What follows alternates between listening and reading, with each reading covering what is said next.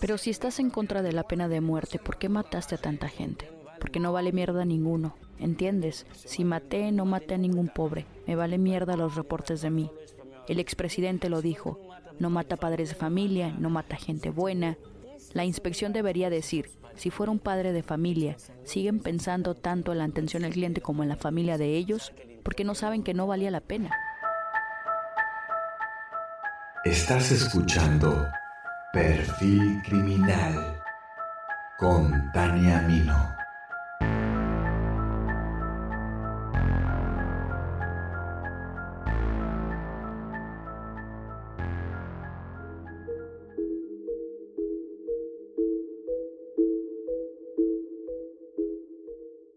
Como seres humanos siempre hemos admirado a los héroes que hacen el bien y salvan a la humanidad de la perversidad y la malevolencia.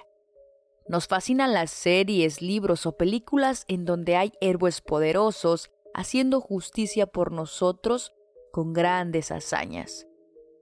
Pero no deja de ser ficción. En la vida real, tomarse justicia por su propia mano puede ser riesgoso. Posiblemente para muchos sea algo de admirar y se obtenga la aprobación de la opinión pública. Hay quienes golpean asaltantes en el transporte público y hay casos que resultan ser más extraordinarios que cualquier ficción. Tal es el caso del brasileño Pedro Rodríguez Filo, un asesino serial que supuestamente elegía entre sus víctimas a ladrones, pedófilos, sicarios y toda la gente que él consideraba que merecía morir. Se trata de uno de los criminales más célebres y admirados de Brasil. Bienvenidos al tercer episodio de la segunda temporada de Perfil Criminal.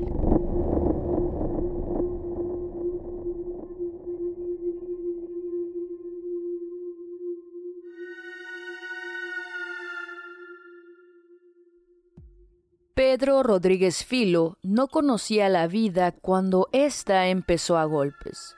Su padre golpeaba a su madre cuando él apenas se desarrollaba en el vientre. Por lo que el 17 de junio de 1954 nació en una granja ubicada en Santa Rica de Zapucay, en el estado de Minas Gerais, Brasil, con un destino ya trazado. Sus padres eran Manuela y Pedro Rodríguez. Una patada en el vientre gestante de su madre le ocasionó una fractura craneal con daños cerebrales, agresión que le supondría un factor importante en su conducta. Pedro era el mayor de sus hermanos. Se crió en un ambiente lleno de violencia, abusos y pobreza, factores que ayudaron a impulsar una personalidad homicida. Básicamente, aprendiendo actitudes que comenzarían a construir su identidad criminal desde muy temprana edad. Por si fuera poco, su padre le obligó a trabajar en un matadero de aves. Su trabajo consistía en matar a las pequeñas aves, pero él lo hacía con demasiada saña, como si realmente lo disfrutara. Es sabido que manifestar crueldad con los animales desde temprana edad es una señal o alarma con relación a una conducta antisocial. No son pocos los casos de crueldad con animales que confirman que podrían llegar a convertirse en seres irracionales, desalmados y sanguinarios. Su infancia estuvo marcada por la violencia de su entorno familiar y social. Pedro nunca asistió a la escuela, ni siquiera a una clínica de salud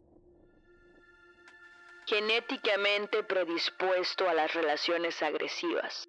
Resolvía los conflictos a golpes y con intención de acabar con la vida de su rival. Cuando tenía 13 años, sintió las ganas de matar por primera vez. Pedro tuvo una pelea con su primo.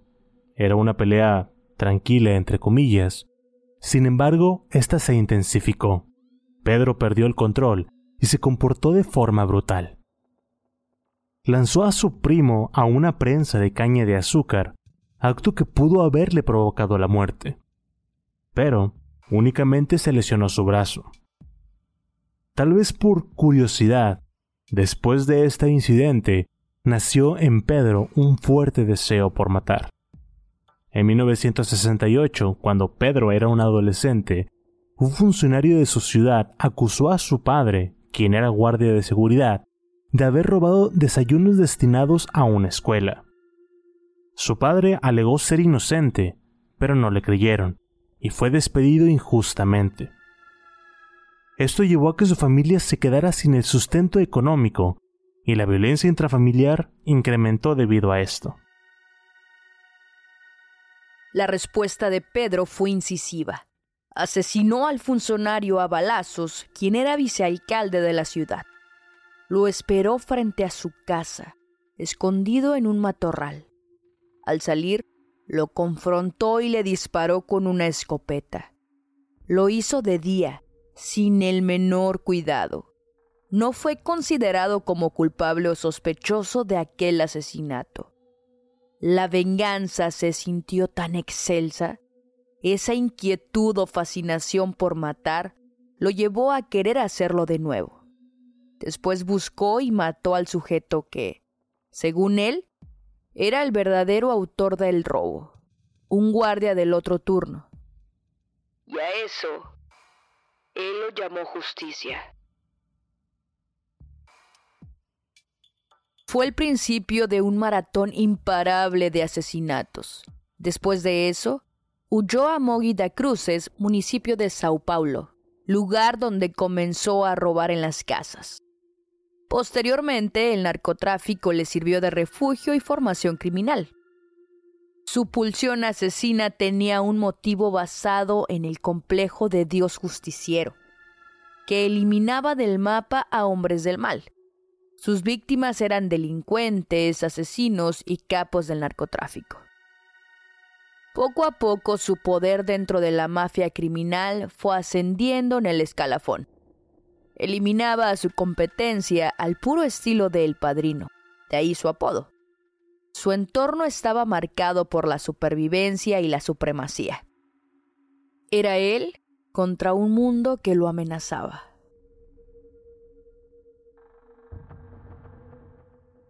En 1970, cuando Pedro tenía 16 años, conoció a María Aparecida Olimpia, quien también estaba inmiscuida en el narcotráfico. Ambos se enamoraron, vivieron juntos y planeaban casarse.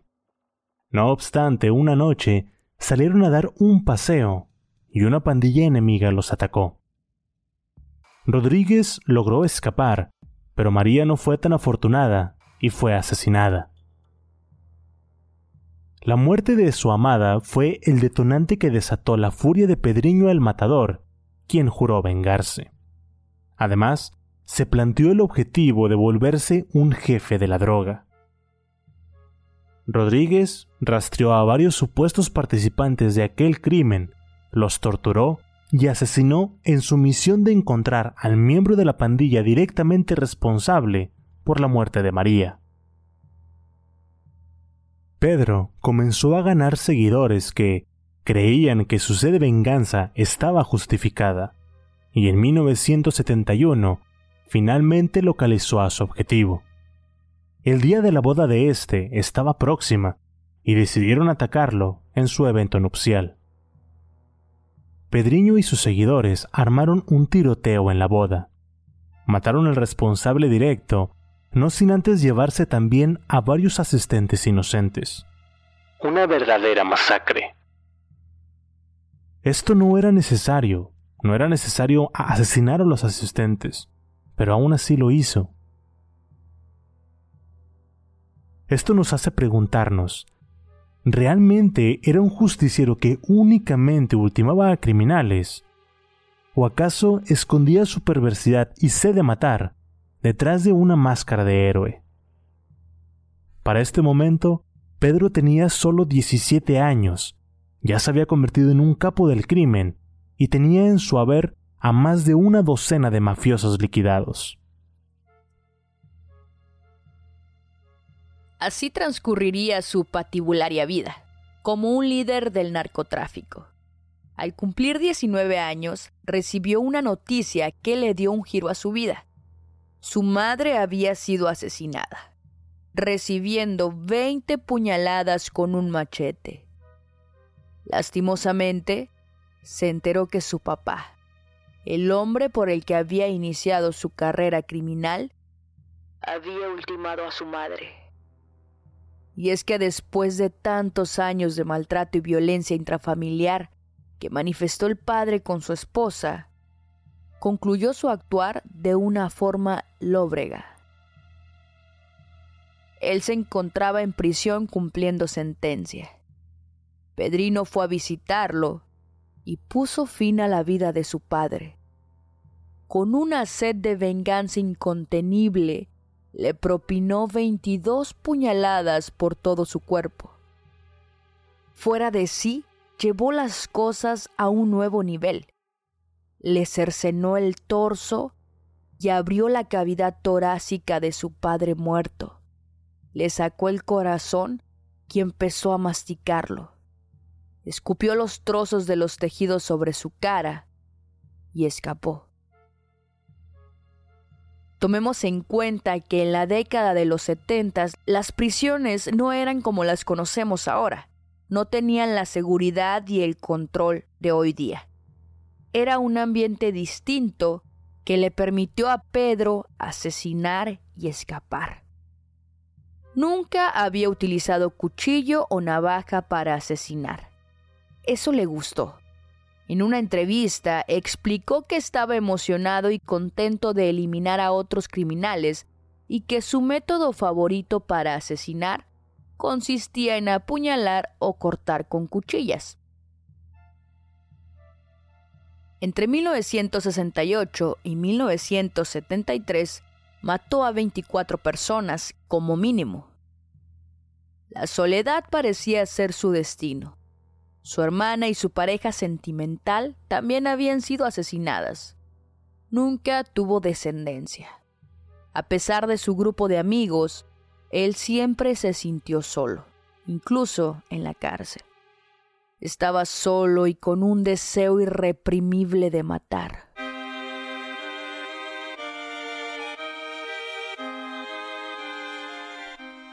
Pedro fue catalogado como un asesino misionero. Los asesinos misioneros creen que sus actos están justificados porque se deshacen de cierto tipo de personas que ellos consideran indeseables, llámese prostitutas o miembros de cierto grupo étnico esto según ellos, haciéndole un favor a la sociedad.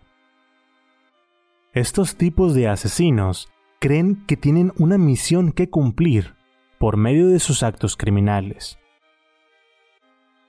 Pedro se creía un auténtico justiciero. En su mente, él hacía un bien a la sociedad al matar a personas que, desde su punto de vista o percepción moral, eran malas. Sin embargo, sabemos que aunque la moralidad sea subjetiva entre cada persona, existe la moralidad objetiva, y esa se debe de acatar conforme a las normas y leyes sociales, cosa que evidentemente nuestro pseudo justiciero no hacía.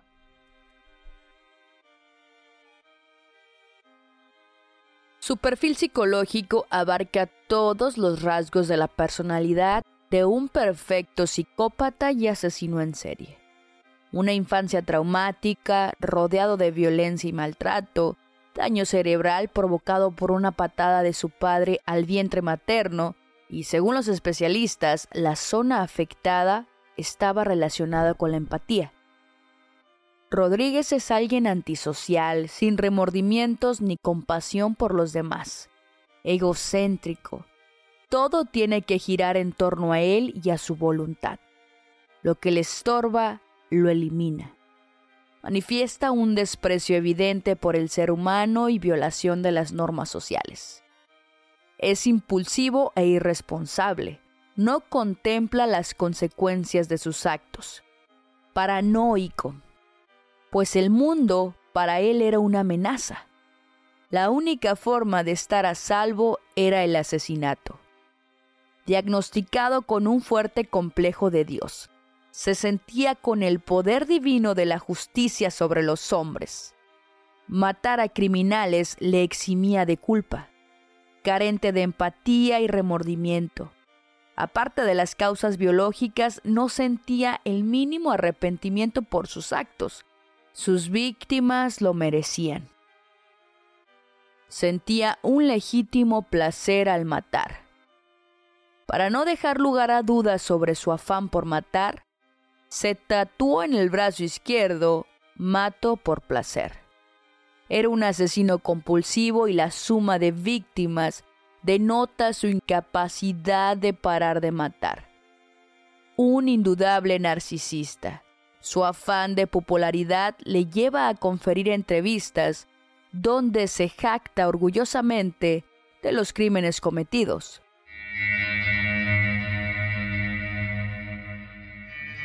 Fue arrestado el 24 de mayo de 1973 y lo trasladaron en un vehículo policial junto con otro criminal un violador. La policía hizo una parada antes de llegar a la prisión. Cuando los oficiales regresaron y abrieron la puerta del coche, descubrieron que Pedriño había matado al sujeto con sus propias manos, justificando su actuar en que él lo merecía por ser un violador. Fue recluido junto a toda clase de criminales, por lo que pudo dar rienda suelta una vez más a sus instintos psicopáticos.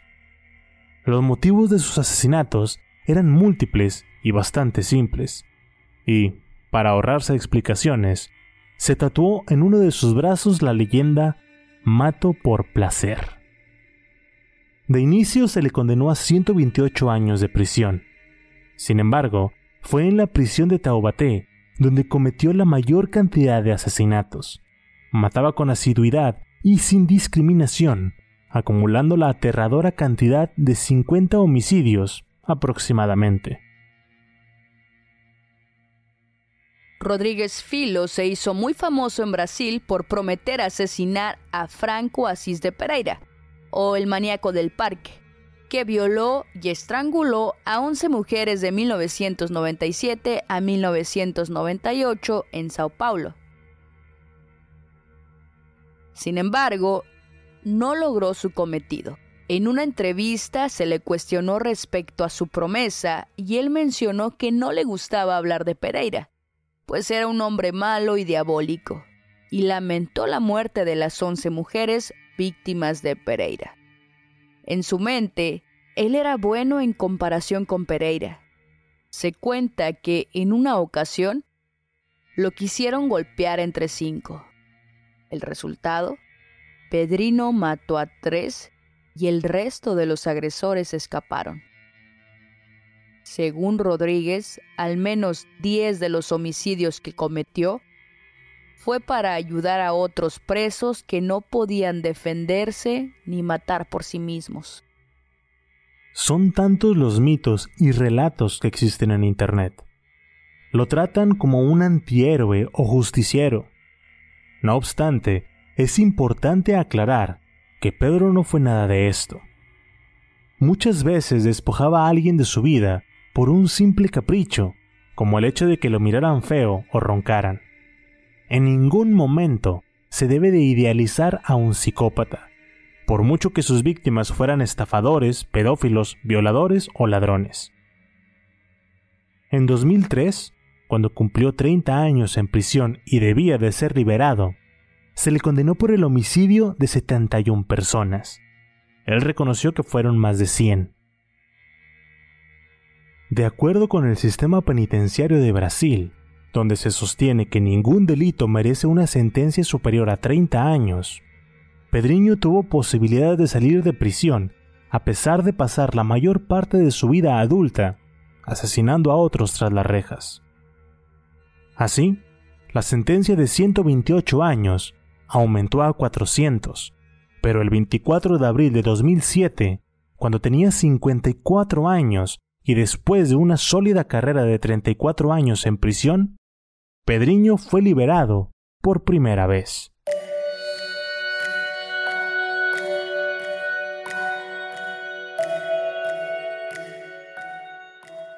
Rodríguez Filo durante su tiempo de libertad se dedicó a trabajar como vigilante y todos a su alrededor lo tenían en un concepto favorable. Aparentemente parecía un hombre que logró cumplir una auténtica reinserción social, o al menos eso parecía. El 15 de septiembre de 2011, cuando tenía 57 años, fue detenido nuevamente, pero esta vez por posesión ilegal de armas y participación en motines ilícitos. Depois de passar 34 anos preso, Pedrinho Matador ganhou a liberdade há três anos em São Paulo, por conta da legislação que não permite mais de 30 anos em regime fechado.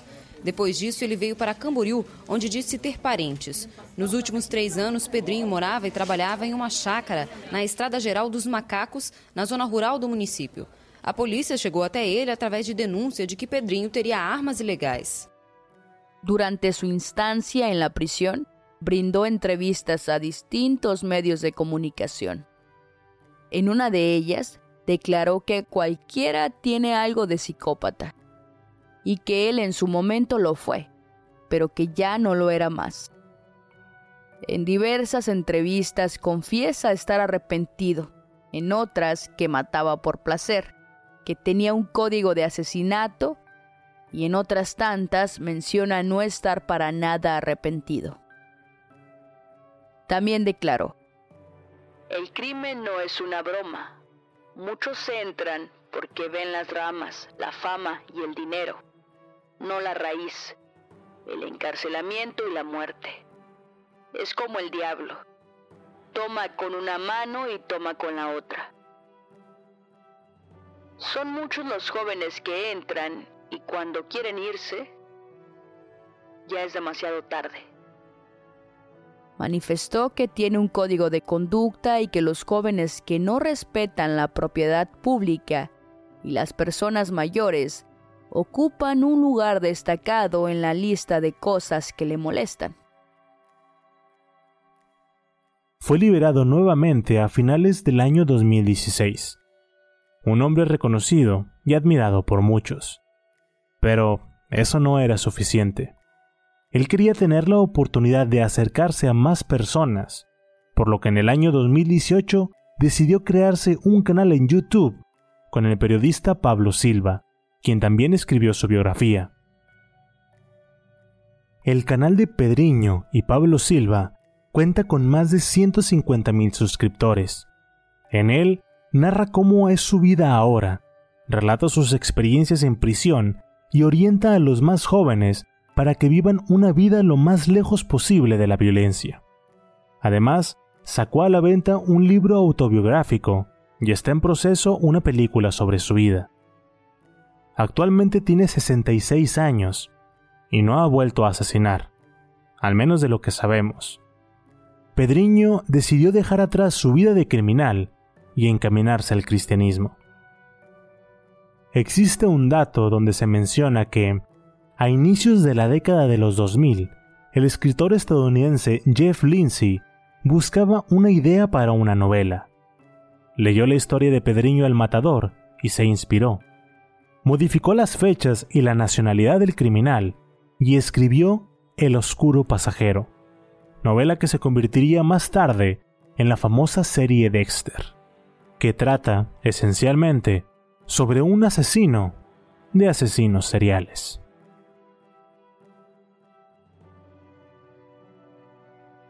No niego que en el mundo existen héroes legítimos y genuinos, pero no cualquiera puede serlo. El arquetipo del héroe comienza y termina con el reto, motivado siempre por proteger e inspirar a otros. Se encuentra en el ambiente que se encuentre, el héroe siente la necesidad de dejar su huella en el mundo, a menudo a costa de un gran sacrificio. Un mal no se resuelve con otro mal.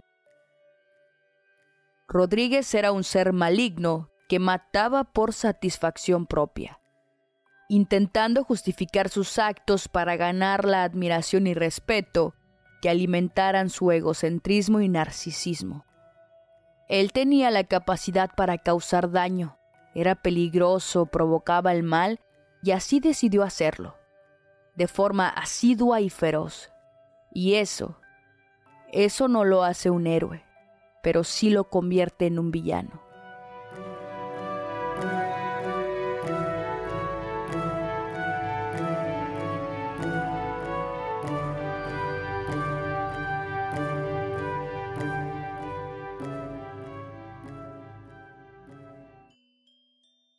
Muchísimas gracias a Alex de Terror Online por colaborar en este episodio. Y muchas gracias a todos los que escucharon hasta el final. La despedida de hoy será breve. Como saben, en este episodio daré a conocer a las dos personas ganadoras del giveaway de perfil criminal y las dos camisetas que estaremos entregando.